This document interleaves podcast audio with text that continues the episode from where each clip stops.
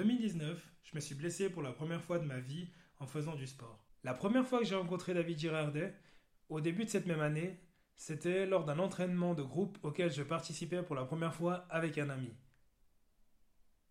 En plus d'être grand et fin, David dégageait une impression de facilité dans ses foulées qui était juste déconcertante. Je me rendais pas encore compte du niveau du personnage. C'est quelqu'un de très modeste, mais très méticuleux dans sa préparation sportive. Ses nombreuses victoires sont là pour en témoigner. Si la course à pied fait aujourd'hui partie intégrante de son quotidien, son amour pour ce sport n'était pas acquis dans son enfance. Il le reconnaît lui-même, il est passé de cancre de la classe à celui qui était choisi en premier quand ils organisaient des jeux. La course à pied lui a permis de canaliser son surplus d'énergie et grâce à un certain talent de base, il a rapidement commencé à avoir ses premiers résultats. Aujourd'hui, il vit sa passion au quotidien. Et il la partage notamment avec un groupe d'amateurs avec lequel il s'entraîne régulièrement.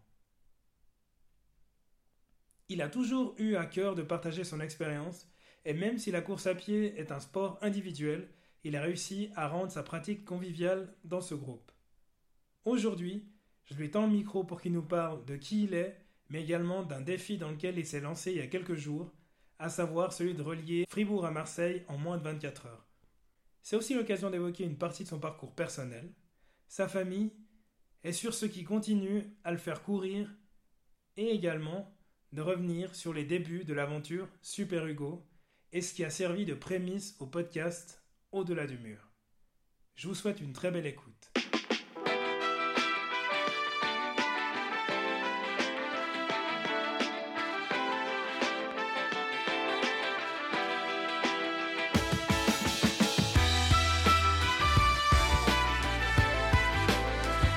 Bienvenue dans le podcast Au-delà du mur le podcast destiné aux coureurs amateurs. Je suis Hugo Cabral.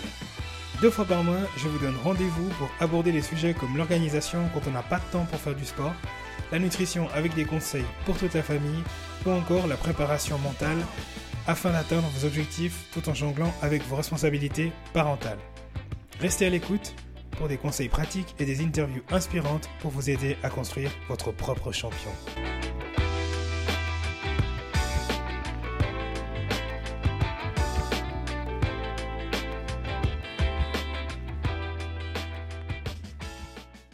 Merci beaucoup David pour le temps consacré. Avec plaisir. C'est vraiment génial. En 2019, on a commencé euh, l'aventure ensemble, le début des discussions justement sur quoi faire pour euh, aider les coureurs amateurs, les encourager avec la chaîne YouTube. Donc tu as été mon premier partenaire du début et pourtant euh, ça fait 20 épisodes qui ont été publiés aujourd'hui et c'est seulement maintenant que on prend le temps de discuter. Donc euh, encore merci. Et merci d'ailleurs pour euh, ta disponibilité à chaque fois que je t'ai parlé d'une idée, même si elle était loufoque. Euh, aujourd'hui, on se voit déjà pour parler un peu de ton histoire, prendre le temps de parler de ton histoire, mais aussi de, de parler d'un défi que tu vas, dans lequel tu vas te lancer dans 5 jours. tu auras l'occasion d'en parler un peu plus tard. Mais pour les gens qui ne te connaissent pas, déjà en préambule, le grand David Girardet, grand à tous les sens du terme, hein, euh, tu as quand même un certain palmarès. Euh, qui tu es, d'où est-ce que tu viens? Ben, Moi, je, viens, je suis né à Nyon. J'ai fait mes 11 premières années à Nyon. Après, j'ai fait les 11 suivantes à Yverdon. Et puis après, j'ai atterri ici euh, et j'ai repris le magasin qui était anciennement Bercé Sport mm. en 2002. Mm. Et, puis sinon, bah, j'ai j'ai commencé le sport, j'ai toujours fait un petit peu de sport hein, depuis euh, tout petit, mais pas beaucoup. Je faisais de la natation, un peu de ski, mais comme chaque enfant, quoi. J'étais n'étais mhm. pas tellement passionné de sport. Des fois, il fallait me tirer à la natation, bien au sport, c'était pas moi. Je jouais beaucoup dehors, mais j'étais pas quelqu'un qui aimait faire, qui faisait beaucoup de sport. Mhm. Qui c'est qui t'a amené ou qu'est-ce qui t'a amené à la course à pied? Ben, disons, euh, jusqu'à 13-14 ans, j'étais plus nul à l'école de en sport. J'étais souvent le plus nul. J'étais celui qui tirait dernier les équipes. Puis après, bah, j'ai commencé à courir parce que je voulais faire l'armée. Puis je voulais, à la fin, au début, je voulais garder à l'armée. Et puis, euh, je savais qu'il fallait quand même avoir un bon physique de base. Donc, je me suis mis à courir. Puis là, j'allais courir euh, presque tous les jours. D'ailleurs, souvent, je, je connaissais rien. Euh, jour après jour, j'arrivais moins bien descendre les escaliers. Ah. Et puis après, je suis passé justement du plus nul de ma classe à celui qu'on tirait en premier des équipes. Quoi. Mm. Et puis j'ai eu, eu, le prix aussi de, de, sport en dernière année euh, scolaire. Euh, mais j'ai tout de suite, ouais, j'ai commencé assez rapidement à faire beaucoup. Quoi. Mm-hmm. Et puis je faisais aussi un peu de tennis de table. Euh, et puis après, ben, je faisais j'ai fait la course à pied. je me suis mis au VTT. Mm. bon, VTT, le problème, c'est que je suis pas très téméraire. Donc, j'allais j'allais bien monter, mais en descente, je me faisais euh, laminer, donc ça me stressait et tout. Et puis, au bout d'un moment, j'en avais marre de me faire dépasser en descente pour l'effort euh, physique que je m'étais en montée. Donc, VTT, après, j'ai fait un peu moins. Puis, je faisais l'aviron à côté. Je faisais aussi la course à pied. Puis après, du coup, ben, j'ai fait un triathlon. Puis, j'ai gagné le premier triathlon que j'ai fait à Port-Alban. il se fait plus triathlon. Et, ben, c'est clair, quand on gagne et puis qu'on a, on a, 15, quand on a 16, 17 ans, ben, je crois que avoir 17 ans, c'est assez motivant. Donc, du coup, après, je me suis mis un peu plus au triathlon. Et puis, euh, c'est là que tout un peu tout a commencé. Et puis, entre deux, j'ai eu la mort d'un cousin qui m'est pas mal affecté. Donc, j'ai aussi pas mal d'énergie à mettre et puis tu vois, à sortir. Mhm. Donc, un peu de rage à sortir. Donc, euh, puis j'ai fait ça un peu avec le sport. Mhm. Puis, c'est clair que quand c'est quelque part, ça, ça, ça, ça, te, ça, te, donne. Quand tu commences à faire des résultats, et puis tout s'enchaîne, tu, tu prends confiance, tu as aussi du plaisir, tu es un peu mis en avant. Donc, c'est clair que à cet âge-là, c'est assez valorisant. Quand tu es en pleine adolescence, euh, c'était, pour moi, c'était, c'était sympa. Quoi. Mm. Sinon, à l'école, ben, bon, à l'école, pour moi, c'était, c'était pas facile. Déjà, quand j'ai commencé en enfantine, j'ai eu la, une prof, mon plus vieux toncle, il l'avait eu. Donc, elle était un peu aigrie. elle m'a déjà dégoûté de l'école en enfantine. Donc, j'ai un peu mal commencé. Puis, vu que j'avais beaucoup d'énergie, puis j'ai quand même pas mal de caractère, alors euh, c'est ce qu'il faut aussi que pour ça que le sport, ça se passe bien. Euh, ben, c'est clair que pour moi, l'école, c'était assez compliqué. Quoi, mais après, ben, c'est clair, quand j'ai commencé le sport, je suis passé aussi l'élève le plus. Euh, ce qui était aussi un peu celui qui embêtait, qui, était, qui faisait beaucoup trop d'énergie, qui était souvent derrière, quoi, derrière la porte ou comme ça. À l'élève, j'ai eu le prix de civisme. D'ailleurs, le prof qui me détestait le plus, il a dû me remettre le prix. Euh, parce que sur les 60 élèves, eh ben, j'ai eu le prix de civisme. Quoi. Parce qu'en fait aussi, il y avait 100 francs pour... Celui qui avait le prix de civisme, il avait 100 francs. Puis moi, je voulais aller au Paléo. Puis ça me payait l'abonnement du Paléo. Donc, je, suis, je, suis passé de 6 de moyenne à, à 9,8 mmh. sur 10, passé sur 10 sur vous. Et puis ben, j'ai eu le prix de civisme. Et puis le prof qui me mettait tout le temps dehors, ah, ben, il, m'a dû me donner le prix. Puis ce qui était rigolo, c'est que vers la fin, il disait ben voyez, on peut changer. Il me prenait comme exemple. Quoi. Puis moi, je voulais juste le prix, je voulais juste les 100 balles. Quoi. Mais, mais en fin de compte, le fait d'avoir commencé, il y a eu plusieurs choses. Le fait d'avoir commencé la course à pied, puis de commencer le sport, ben, ça m'a aussi canalisé avec l'énergie que j'avais en trop. Et puis après, j'étais beaucoup plus calme, beaucoup plus posé. Beaucoup, C'est un, excellent, euh, c'est un excellent témoignage pour les parents qui nous écoutent et qui ont des enfants turbulents l'idée, c'est euh, justement du coup de les lancer dehors et puis de faire en sorte qu'ils se dépensent. Et la course à pied, ça, cet effet-là, justement, de canaliser euh, l'attention et puis de, canaliser sur un objectif. Ouais, ou n'importe quel sport, quoi. Mais le pire truc, c'est de rester sur les écrans parce que ça leur... Mm. Au niveau du cerveau, ça ceux qui sont déjà un peu nerveux, un peu bileux ou un peu, un peu trop d'énergie, tout, ça les, ça les stimule encore plus. Donc, mm. c'est clair qu'il faut qu'ils aient maximum de se dépenser dehors de n'importe quel sport, pas que la course à pied. Hein, mais c'est qu'il faut le plus bouger possible. Quoi. Et là, maintenant, tu es papa de deux grands garçons, dont un qui approche de la majorité. Enfin, ils ont quasiment le même âge, je crois. Ouais, ils ont des différences. Euh, qu'est-ce que ça leur apporte, tu, tu penses, le fait de faire du sport? Alors, ils font les deux, ils sont assez multisports, mais ils font les deux de la course à pied. Bah ouais, ils sont, en fait, ils ont fait du tennis, du kickboxing, du triathlon, ils ont fait un peu tous les sports. Et puis maintenant, ils sont un petit peu, c'est rigolo parce qu'en les, les, jeunes, ils arrêtent à l'adolescence. Mais eux, ils sont mis dans le sport que je pratique à l'adolescence. Donc, c'est un pour moi, c'est, je trouve ça chouette parce que bon, je les ai jamais poussés. Moi, pour moi, ce qui est important, c'est surtout qu'ils, qu'ils fassent quelque chose. C'était pas la compétition, mais c'est qu'ils fassent quelque chose. Déjà qu'ils sachent nager parce que c'est une niveau sécurité, c'est important. Et puis après, ben, je faisais des sports de coordination parce qu'une fois qu'on a la coordination, après, on est bon partout. Puis ça fait aussi travailler le cerveau. Donc pour moi, c'est important qu'ils fassent ça. Et puis euh, après, ben, c'est qu'ils bougent, quoi, qu'ils, qu'ils fassent quelque chose. Quoi. Donc, et puis qu'ils aient une passion. Et puis là, ben, ils sont venus à la course à pied euh, comme ça. Quoi. Euh, après, je sais pas si sont en regardant ce que je fais ou bien je sais pas. Moi, de toute façon, ils savent pas trop. voilà, ils sont des adolescents, mais c'est chouette parce que maintenant, justement, ils, font du sport. Puis eux, ça leur fait du bien, ça les canalise aussi. L'aventure Trilogie Sport, tu nous en as parlé un petit peu au début. Comment ça s'est construit? Comment c'est arrivé à toi? Quand euh, tu as commencé à gagner les courses, euh, c'était une opportunité qui t'est arrivée comme ça dessus ou tu t'es dit non, il faut absolument que je reprenne un magasin de sport? Bah, ça s'est passé comme ça. En fait, c'est que euh, j'étais en équipe de triathlon, du athlon triathlon. Et puis euh, l'hiver, souvent, je bossais pour payer un peu ma saison. Et puis là, je devais, une fois, il y a Complex qui m'a demandé d'aller bosser pour eux pour faire le, le cobaye, quoi. il y avait un salon. Et puis il y a, il Corbin, maintenant c'est Morat, hein, à Épalinges, qui m'a demandé si je voulais venir travailler pour lui. Et puis je suis allé travailler pour lui quelques mois dans le même magasin un peu que ce que j'ai maintenant. Il filmait aussi. C'était un des premiers, c'était le premier en Suisse à faire des analyses. et puis j'ai bossé chez lui. Le truc, c'est qu'il m'a promis, il, m'a parlé de, de me remettre son magasin. Mais entre deux, j'ai appris qu'elle avait aussi parlé à quelqu'un d'autre. Donc voilà, c'est un petit peu compliqué. Donc, et puis après, j'ai appris que justement, euh, Bercy Sport, ils allaient arrêter. Et, ben, du coup, ben, c'est comme ça que je suis arrivé là. C'est que j'étais discuté avec les, avec les et puis ben, j'ai repris leur magasin, mmh. qui était moins compliqué justement parce que je ne savais pas vraiment où j'en étais avec euh, tout ça. Donc, euh, euh, ça a été plus simple de venir ici.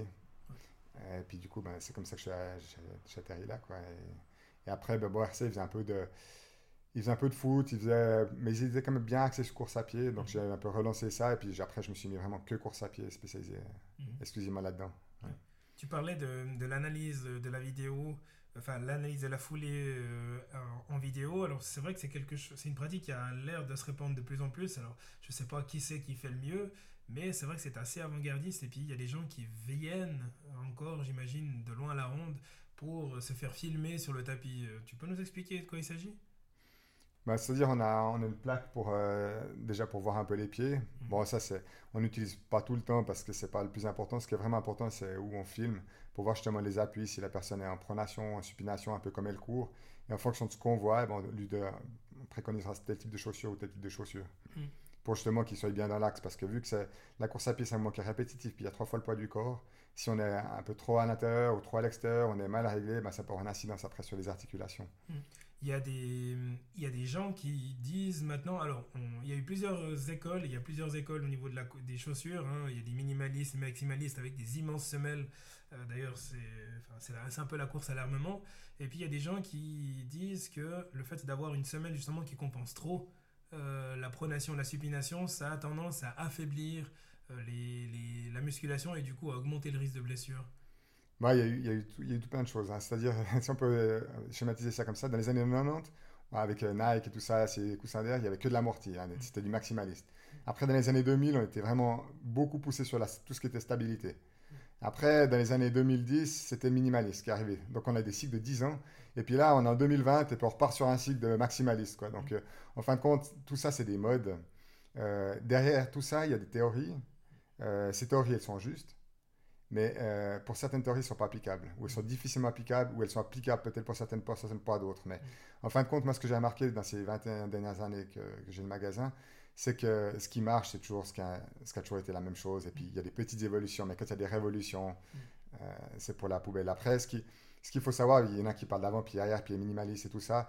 Je dirais le seul truc qui est vraiment hyper important en course à pied, c'est de faire des petits pas, la cadence, et essayer de ne pas faire de bruit. Parce qu'automatiquement, si tu fais pas de bruit, bah, euh, ça veut dire qu'il n'y a, pas de a pas de freinage. Et puis, c'est la foulée pour ta morphologie. Mais après, c'est clair que quand tu es avant-pied, ben, tu vas travailler plus le mollet, mais tu peux être plus facile, c'est facile, plus facile d'être plus souple. Mais il faut savoir qu'en course à pied, ben, on travaille déjà beaucoup le mollet, et puis euh, euh, ça, c'est un petit muscle. Donc, c'est toujours, il faut trouver le bon équilibre. Et, moi, même moi, dans ma foulée, en fonction de comme je me sens, j'alterne les, les, techniques. C'est-à-dire, ben, si je suis bien, et puis que mon mollet est bien, et que je vais vite et que je vais faire des séries, ben, je vais être plus sur l'avant du pied, ou en montée, je vais être plus sur l'avant du pied.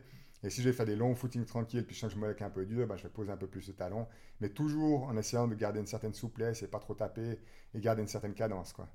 Mais après, maximaliste, minimaliste, euh, minimaliste, c'est juste, mais le problème au niveau de l'application, vu qu'on a beaucoup de béton et puis on a beaucoup de forêts qui ont beaucoup de caillasses, euh, c'est dur à appliquer, et puis qu'on a un mode de vie trop sédentaire, euh, je pense que, moi je connais un Madagascar hein, qui venait là et qui courait pieds nus, euh, mais il court dans la terre rouge, mais ici il a dû mettre des chaussures. Quoi. Mhm. Euh, mais lui il court déjà depuis tout petit, il n'a pas de véhicule, donc il fait 20 km depuis tout petit, donc son corps est formé, il est bien dans l'axe, il n'a pas de surpoids, il a, parce qu'en fin de compte, ces théories sont justes, mais il faut que tout joue. et puis le problème, c'est qu'avec notre mode occidental et puis avec notre aménagement les aménagements qu'on a dans, nos pays, là, euh, c'est un peu compliqué d'avoir du minimalisme. C'est, pas, la théorie, elle est juste. Hein. Il l'avait déjà sorti dans les années 2000. Mhm. Là, ils ont repris les théories. Puis euh, souvent, même l'étude, ils l'ont euh, mis copier-coller. donc, c'est pas nouveau. Hein. Et puis, il y en a un qui, qui surfe là-dessus du bois. avec ça, il se fait de l'argent depuis des années. Mais, mais en fin de compte, ce qu'il dit, c'est juste. Mais l'application, c'est très complexe. Quoi. Et après, maximaliste, c'est pas bon non plus. C'est clair, si on supporte le plus, le plus ferme, on arrive à être plus souple avec du plus ferme, c'est mieux. Mais quitte à aller à du minimaliste, euh, il y a encore un grand chemin. Quoi. Comme tu dis, c'est un, alignement et puis c'est peut-être quelque chose de progressif. Donc c'est quelque chose vers lequel on peut tendre, mais pas du jour au lendemain. Et puis ça implique quand même de pas euh, partir de son canapé, être quelqu'un de sédentaire et puis se dire bon bah c'est parti, je vais commencer à courir euh, avec mes 120 kilos en, minimaliste et puis euh, tout, va bien, tout va bien se passer. Mais le problème c'est qu'avec ces théories minimalistes, euh, il y a beaucoup de dégâts qui se font. Quoi. Parce qu'au début c'est clair que ça aide, parce que ça forcément on change quelque chose. Donc quand on change quelque chose, ça va aider peut-être pour une autre chose, mmh. mais à long terme on va quand même se briquer. Quoi. Mmh. Puis même en faisant progressif, c'est très rare qu'une personne y arrive. Quoi. Mmh. De, ce que je connais, de ce que je vois, et puis ce qui se passe, on, on a déjà un mode de vie trop sédentaire, ça veut dire que c'est sur des années et des années. Quoi. ne mhm. On peut pas, même en 2-3 ans, y arriver. Ou bien alors on peut arriver, c'est clair qu'on peut courir en minimaliste, mais on peut pas faire des longues distances, on peut pas faire des gros volumes. On pourrait courir en minimaliste deux fois par semaine en allant progressif et puis en faisant juste deux fois par semaine, oui, ou courir pieds nus. Il y en a qui le font, puis que ça va très bien. Mais ça dépend tout le volume qu'on fait, ce qu'on fait. Et puis c'est pour ça que c'est. C'est compliqué ces théories parce que pour pouvoir les appliquer, c'est comme les régimes cétogènes ou des trucs comme ça, il faut être tellement pointu et tellement juste que, que si on fait pas juste, on fait plus de dégâts qu'autre chose. Donc c'est comme le, un temps, il disait le stretching, c'était pas bien, parce qu'il y a beaucoup de gens qui savaient pas le faire et puis qui briquaient plus que ce qui faisait du bien. Donc, euh, donc toutes ces théories un petit peu extrémistes, c'est compliqué. Puis la plupart des gens n'ont pas les capacités, puis n'ont pas la discipline pour les mettre en place. Euh, ça veut dire que c'est pour ça que la plupart, 99% des cas, ils vont dans le mur. Quoi. Donc c'est pour ça que c'est mieux dans les choses qui vont qui sont un peu régulières, qui vont un peu pour tout, qui sont pas trop contraignantes à mettre en place mais, mais, la théorie, elle est belle, quoi. Elle est juste. Et puis, on peut pas aller contre. Euh, là, on est en train de parler des chaussures. Il y a, une question que je brûle d'envie de, de, te poser. C'est les, les, lames en carbone, c'est utile ou pas utile, d'après toi? Ben, Ça dépend de quel type de terrain, quoi. Mm. Je pense que sur du, du, tout plat, sur des longues lignes droites toutes plates, et puis sur une, plus longue, assez longue distance, oui, c'est utile. Parce que, en fin de compte, la, la lame carbone, euh, elle va aider quelqu'un qui a une mauvaise qualité de pied, qui n'arrive pas à faire la bascule, ou qui n'a pas une tonicité assez forte pour faire la bascule, ou bien ça va aider aussi parce qu'on fatigue moins vu que la chaussure fait la bascule pour toi. Euh, moi, personnellement, sur du court, j'ai du mal à sentir la différence parce que j'ai une bonne qualité de pied et puis c'est trop court pour euh, peut-être le sentir. Quoi. Sur un marathon, j'ai jamais testé, mais je pense que sur un marathon, c'est valable, oui, Après, sur du court, pour monsieur tout le monde, ça peut. Mais bon, après, il faut qu'on être bien dans l'axe parce que le problème, c'est que ces chaussures carbone sont très hautes. Et puis celui qui n'est pas bien dans l'axe, il perd tellement à cause de la pronation que ce qu'il va gagner avec la lame, il va le perdre avec la, avec la stabilité. Quoi. C'est, aussi ça, effectivement, vouloir gommer nos imperfections en mettant une lame carbone qui, même si elle nous apporte 4%, entre la pronation et puis la posture et puis euh, une, technique qui n'est pas forcément efficiente, la, chaussure, elle aura au pire un effet neutre. Ouais, ouais, un effet psychologique. Voilà, ouais, il y, a aussi ce côté psychologique là. Placebo. Il y en a beaucoup, ça fait l'effet placebo. Puis si ça fait déjà un effet placebo, bah, c'est déjà bien. Quoi. Mm, mm.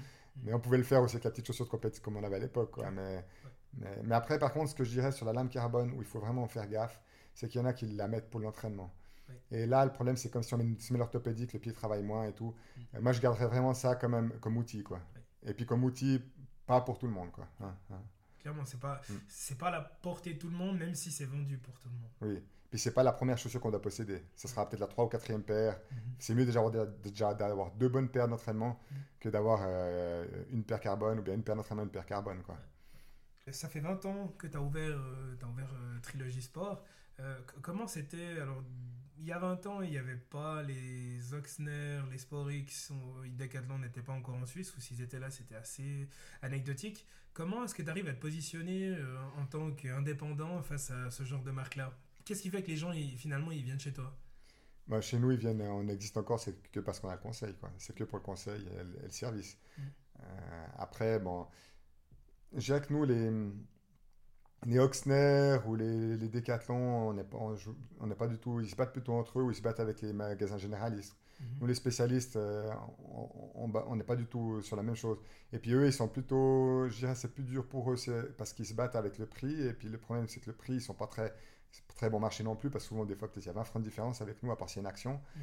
Euh, mais par contre, alors avec Internet, euh, ils sont pas compétitifs. Et puis entre Internet ou bien Oxner, il n'y a pas grande différence de service, quoi. Donc c'est plus là. Mais les gens qui viennent chez nous, ils viennent pour le service puis pour avoir quelque chose d'adapté. Donc Et puis la course à pied, c'est un sport où on a besoin de conseils. Mhm. Après, moi, c'est clair que je suis pas contre Decathlon. Hein. Peut-être même pour les enfants, je trouve que la qualité prix, tout c'est bien, quoi, pour quand ils grandissent. Ou... Mais après, quand on veut du, on a, quand on sait ce qu'on veut, bah, ça va. Même Oxner, tout c'est bien, hein, tous ces magasins ou même Mhm. Internet. Hein. Mhm. Mais il faut savoir ce qu'on veut. Et, le problème, c'est que la course à pied, bah, il faut un peu plus de conseils. Et puis les produits changent ou les modèles changent, donc des fois d'une année à l'autre, ne sont pas la même stabilité, ou les personnes changent. Donc euh, c'est pour ça qu'en général, pour la course à pied, les gens ils doivent quand même revenir euh, toujours un peu filmer s'ils veulent euh, être bien, avoir la chaussure adaptée. Quoi. Donc c'est Mhm. pour ça que c'est un peu à, à cause de ça qu'on existe encore, sinon on n'existerait plus. Quoi. Il y a, il y a le conseil et il y a euh, un, un à côté que j'ai toujours trouvé curieux. Alors, il y a, il y a Oxner qui a commencé à le faire aussi. C'est le groupe de course à pied que tu as, as, constitué. Alors, il y a un groupe WhatsApp où il y a bientôt une centaine de personnes, j'imagine, dessus. Alors, il n'y a pas tout le monde, il n'y a pas toujours 100 personnes qui viennent dedans. Mais c'est qu'est-ce que ça t'apporte d'avoir justement ce, ce, groupe de course à pied où, euh, où vous entraînez régulièrement? Bon, nous, bah, bah, quand on parle d'Oxner, c'est qu'ils nous ont copié quoi, pour plein de choses aussi. aussi, soit, aussi euh, Riffel, Sport Expert Riffel, ils sont venus un peu là. Bah, D'ailleurs, ils sont venus des fois au magasin regarder, hein, les responsables d'Oxner dans le magasin, Mhm. pour voir un peu ce que je faisais parce qu'ils aimeraient être spécialisés, mais après, ils n'ont pas forcément le temps ni le personnel pour pouvoir être spécialisés. Et puis, ils essaient de faire un peu comme nous. Bon, après, ça, c'est une parenthèse, mais euh, les groupes de course à pied, bah, c'est parce que moi, je suis passionné. Et puis, si je peux retransmettre un peu de, de ce que je sais, et puis euh, c'est le plaisir d'être ensemble. Et puis, vu qu'on fait un sport qui est individuel, c'est sympa de pouvoir partager des moments aussi euh, quand on court ensemble. Mhm. C'est surtout le partage et puis euh, partager sa passion. Et puis ben, ça fait un lien avec le magasin aussi, c'est Mhm. c'est sympa quoi. C'est à quelle fréquence vous entraînez? Ben, officiellement, c'est lundi, jeudi et samedi. Puis après, ben, justement, si on a le groupe WhatsApp pour mettre encore quand on fait d'autres sorties. Quoi. Mhm. Donc, euh, celui qui, qui est sur le groupe, il pourrait s'entraîner euh, presque tous les jours. Quoi, parce que moi, Ouais. tu t'entraînes combien de fois par semaine? Ben, ça fait 28 ans que je m'entraîne 10 à 14 fois par semaine. Pour euh, combien de kills à peu près? Ben, ça, dépend, là, ça dépend des fois. par exemple, quand je faisais que de la course à pied pour préparer les 100 kills, l'année où j'ai fait le plus, j'ai fait 8000 kills en course à pied sur une année. Ben là, comme là, cette année, ben, vu que je fais un peu, je prépare mon défi à, à vélo, Mhm. ben, j'ai fait moitié vélo, moitié course à pied. quoi. Mhm. Et puis, euh, au niveau de la gestion des blessures, quelqu'un, euh, c'est ma plus grande hantise parce que je me suis blessé plein de fois. Comment est-ce que tu as géré tes, tes blessures dans ta carrière, euh, si on peut appeler ça comme ça? Est-ce que tu t'es souvent blessé ou pas? Rarement. Parce que je fais énormément, mais je m'écoute aussi beaucoup. Mhm. Euh, donc j'ai toujours, je fais toujours attention quand même à la santé. J'ai jamais couru avec des anti-inflammatoires. Mhm. Je respecte quand même beaucoup de principes qui fait que bah, justement je fais attention à mes chaussures, je fais attention à, à- j'essaie d'être à l'écoute de mon corps, à, à ce que je ressens. Bah, je fais aussi pas mal de choses. Je vais à la cryo, chez je vais, je vais au massage, j'essaie j'essaie aussi de faire, j'essaie aussi d'avoir un rythme de vie, une nourriture, et c'est ça tout un ensemble quoi. Mhm. Mais j'ai rarement été blessé, et puis quand j'étais blessé, ben, c'est clair qu'on essaie de réagir assez vite parce qu'on voit que quand on peut pas courir ou quand on peut pas faire notre sport, ben, c'est pas rigolo. Quoi. Donc, euh, si on veut pas être blessé, ben, il faut être attentif. Il, faut, il y a des choses qu'on doit faire, qu'on doit respecter. Et, et puis si on respecte ça, ben, ça se passe bien. Quoi. Mais c'est clair que dans la course à pied, il y a des choses qu'il faut respecter. Ben, c'est justement la première chose, c'est les chaussures, d'avoir le matériel adapté. Puis la deuxième chose, c'est d'aller progressif. Et puis d'aller régulièrement. C'est-à-dire, si on ne va pas comme pendant deux semaines, il faudrait recommencer avec 20 minutes, pas recommencer avec une heure. Même si une heure, à l'époque, c'est facile à faire. Quoi. Il, y a, il y a des paramètres qu'on doit respecter. Et si on les respecte, ça se passe bien. Mais si on ne les respecte pas, on est remis tout de suite à l'ordre. Euh, C'est ces fameux paliers quand tu reviens euh, après trois semaines de vacances et puis euh, tu fais le Puis même kilos. entraînement que tu as fait juste avant de partir en vacances et puis non, euh, tu te ça va blesses. pas. Bah, Ouais, c'est comme ouais, ça que je me suis fait ouais. mal l'année passée. Ouais, ou bien si par exemple, tout d'un coup, on fait une course euh, où déjà l'effort il est un peu inhabituel. Mhm. Et puis ben, on est euphorique parce qu'on a fait un bon truc, puis on enchaîne derrière, au lieu qu'il faudra récupérer un peu derrière. Il y a, il y a plein de choses comme ça, euh, mais tout le monde fait les mêmes erreurs. hein. Ou quand on commence, d'un coup, on commence à aller bien, et puis on est un peu euphorique, puis on veut chaque fois battre le record sur notre parcours. Ou... Il y a plein de trucs comme ça. euh, ouais. Tu m'as parlé de. euh, tu m'as parlé des, des courses justement avec des personnes de différents niveaux. Euh, J'imagine que de temps en temps ça se tire comme un peu la bourre avec certaines personnes dans le groupe. Bon, le- on se tire la bourre quand on fait les séries, ça veut dire que ça, c'est normal. hein. Mhm. Et puis on attend chaque fois le dernier. Après, ou des fois, c'est clair que c'est suivant le dimanche matin, quand on, fait, on est l'hiver, puis on fait la longue sortie, suivant qui c'est qui est là, oui. euh, ben, et puis s'ils sont motivés, je vois qu'ils sont un petit peu, ils ont un peu des fourmis dans les jambes, puis ils sont d'accord d'accélérer. Ben, c'est clair que des fois, on finit un peu fort. ouais. Des fois, ils finissent par terre sur le parking en arrivant. Mais, mais c'est, c'est bonheur, mais, mais tout le monde est d'accord. Et puis c'est quand quand il y a un certain personnes qui sont là et on Mhm. fait jamais, Ouais. on laisse jamais quelqu'un un plan ou bien On ne fait jamais souffrir volontairement quelqu'un. Ça, c'est quelque chose que j'ai toujours apprécié d'ailleurs. C'est pas, euh, je ne suis pas revenu justement parce que je me suis senti pas bon, c'est pour d'autres raisons. Mais c'est vrai qu'on euh, on se sent jamais laissé de côté quand on est dans le groupe, que ce soit du, du moins bon au meilleur, ça c'est vraiment chouette. Non, c'est important, il faut s'adapter, ouais, toujours au plus faible. quoi. Et le, fait d'avoir des, des, gens qui sont à meilleur, alors moi je suis toujours couru euh, avec des gens qui, vous avez tous un niveau qui est à des années-lumière du mien, alors ça m'a toujours tiré en avant, mais moi qui suis débutant, ça m'a un peu desservi parce que justement je voulais en faire trop trop vite.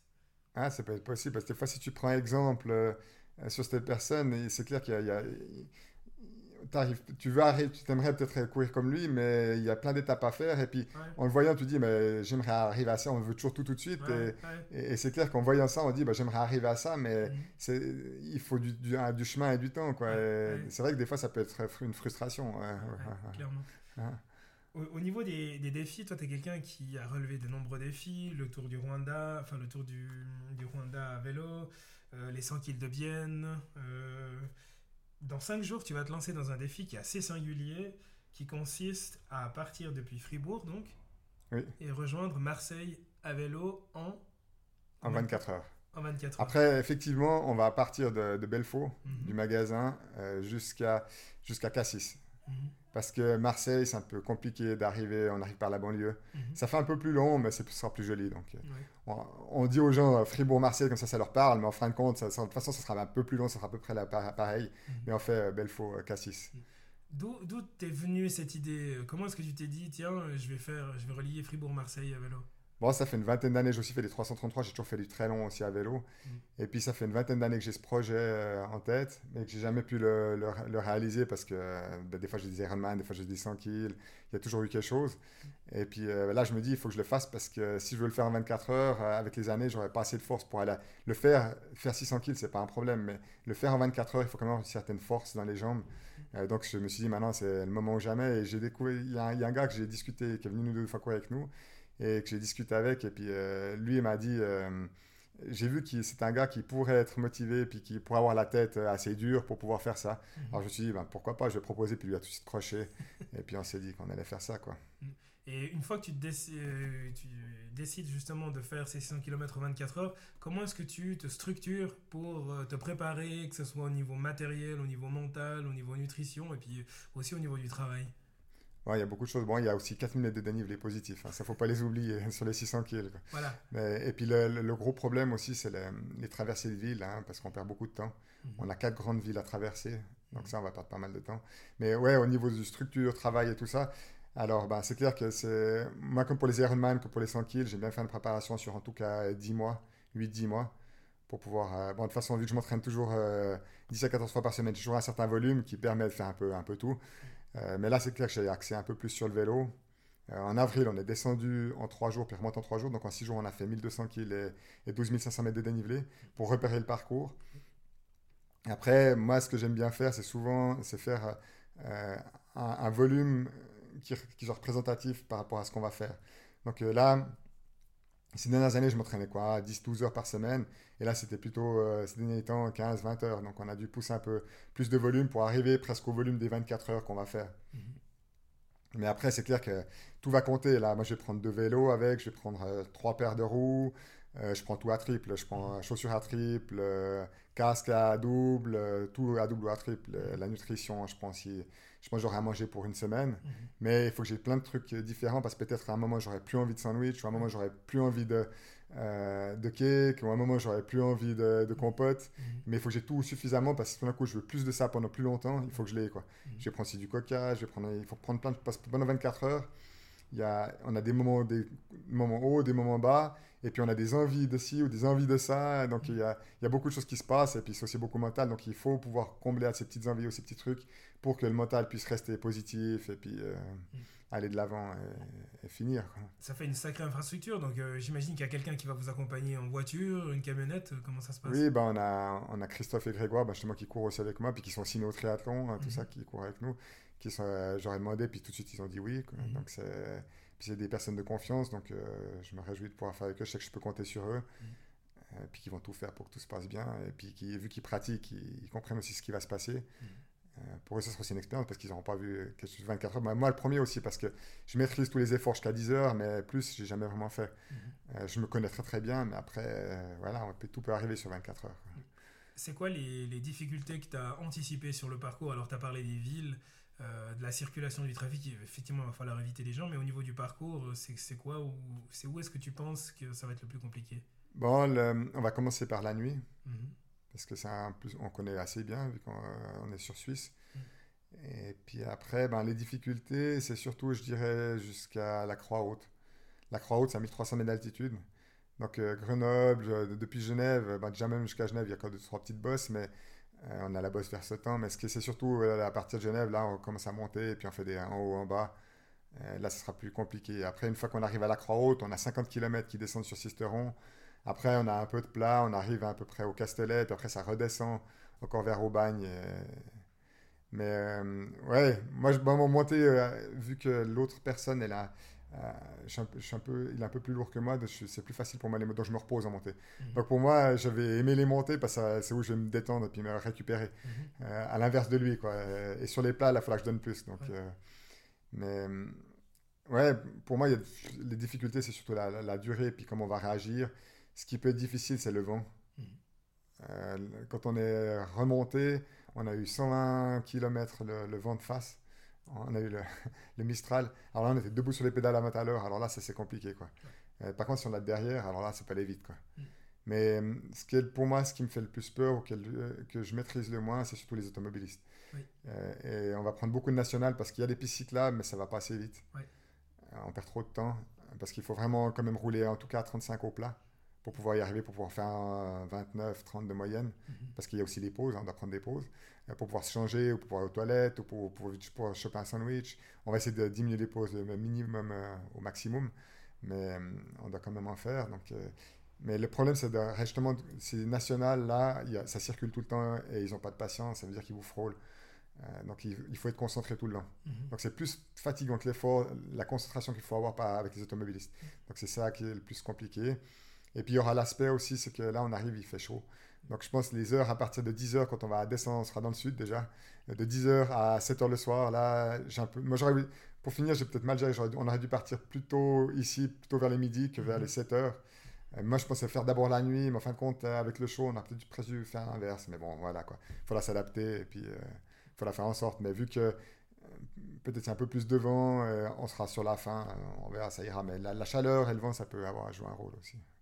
Et vous avez prévu de nous faire suivre cette aventure par, sur des canaux spéciaux ou on saura à l'arrivée si vous avez euh, réussi le challenge? Bon, on a un petit groupe WhatsApp avec deux, trois amis là, mais après, je sais pas, s'il y a possibilité, euh, s'ils arrivent, euh, Christophe ou Grégoire, à faire partager ça pas via je sais pas quoi, moi je maîtrise pas trop ça, mais s'ils savent le faire, peut-être oui, on pourrait, ça, on pourrait faire partager ça, toute l'aventure en direct, quoi. Mm. Ça pourrait être sympa. Je sais qu'il y en a deux, trois qui aimeraient bien suivre. donc si on trouve un moyen, ouais, pourquoi pas. Sinon, bah, c'est clair qu'il y aura, il y aura, de toute façon, après, on va parler de ce qu'on a vécu mhm. euh, après l'aventure. Mhm. Et vous avez prévu quoi comme canal euh, pour euh, débriefer? Bah, Il y a déjà les journaux, là. Qui, hier, j'ai eu La Broie, et puis j'ai La Liberté. Mhm. Peut-être Radio Fribourg, on verra. Mais voilà, c'est un peu. Après, ben, peut-être, je sais pas, toi. moi, moi, je vous tends le micro avec grand plaisir. Donc, euh, on verra. Quoi. Ceux, qui veulent qu'on raconte notre histoire, on la racontera ah, avec plaisir. Je, je, veux que vous racontiez votre histoire. Je pense qu'il y aura pas mal d'anecdotes. Quoi, sur, sur 24 heures, il n'y a pas tout qui est tout rose. Il y a pas tout qui est... Des moments, il y a des moments durs, il y a des moments. Déjà, j'aurais déjà prévenu à Christophe et puis à Grégoire que euh, peut-être euh, si tout d'un coup je viens nerveux ou c'est quelque chose, parce que des fois on vient avec la fatigue, avec tout, euh, s'il y a un petit truc qui va pas, mais eux ils font tellement bien les choses, pense qu'il n'y aura aucun énervement. Hein. Mm, mm. Mais, mais c'est toujours, c'est un peu comme quand une femme elle a un accouchement, des fois elle gueule ou comme ça, c'est parce que c'est même pas qu'elle veut être méchante ou comme ça, mm. c'est que des fois il y a des moments qui deviennent compliqués, puis on a, une frustration parce qu'on voit que ça va pas comme on veut, ou on passe par tous les états d'âme. Donc, euh, bon, ça, c'est des choses que je maîtrise déjà, puis j'ai l'habitude, donc j'arrive à rester calme. Et puis, l'autre personne qui est avec moi, c'est aussi quelqu'un de très calme et puis très posé. Donc, euh, on, va, on va être sage. Mais j'aurais dit, si tout d'un coup, je viens nerveux, il ne faut pas vous inquiéter. Euh, et ils le savent aussi. Et puis, eux, ils, le connaissent. Et puis, ils ont déjà vécu ces, ces moments-là. Donc, mm. ils n'en tiendront pas à rigueur. Et puis, s'il faut leur payer une bière à la fin, c'est pas un problème. ça ira, Et puis, après cet immense défi, j'imagine que tu vas t'accorder quand même une, petite pause, euh, déjà pour digérer et pour me raconter euh, comment ça s'est passé quand même. Euh, mais cet été, c'est quoi tes actualités? T'as prévu de participer à des compétitions ou comment va s'articuler ton automne? Bon, après, ben, il faudra récupérer. Ben, là, je suis en train de faire la Freerun Cup. Moi, j'ai déjà fait 5 manches. hein. Il en faut 6 pour, euh, pour être classé, donc je n'ai plus qu'une à faire. Donc, je vais faire la Freerun Cup, euh, la suite de la Freerun Cup. Et puis après, ben, ce sera le groupe et tour, comme, euh, tout, le- comme tout le temps depuis le début. J'ai fait toutes les étapes depuis le début. Euh, après, le Mora Fribourg et puis les courses en ville. Après, je vais, euh, vu que j'ai fait un peu de long, j'aimerais bien reprendre la vitesse à pied. Donc, euh, ce sera surtout après basé sur la course à pied et puis reprendre un peu de vitesse à pied. Donc on se reverra, euh, j'espère, avec le groupe de course à pied, mais en tout cas euh, dans les courses. Ah, avec plaisir. Ouais, c'est sûr, ça. Excellent. Bah, je te souhaite un très bon défi et puis Merci. je me réjouis Ouais. vraiment de pouvoir voir si on arrive à suivre et puis que tu me racontes comment c'était. Bon. C'est gentil, merci. À très bientôt, David. À bientôt. Hein. Ciao. Allez, bonne journée, Toto.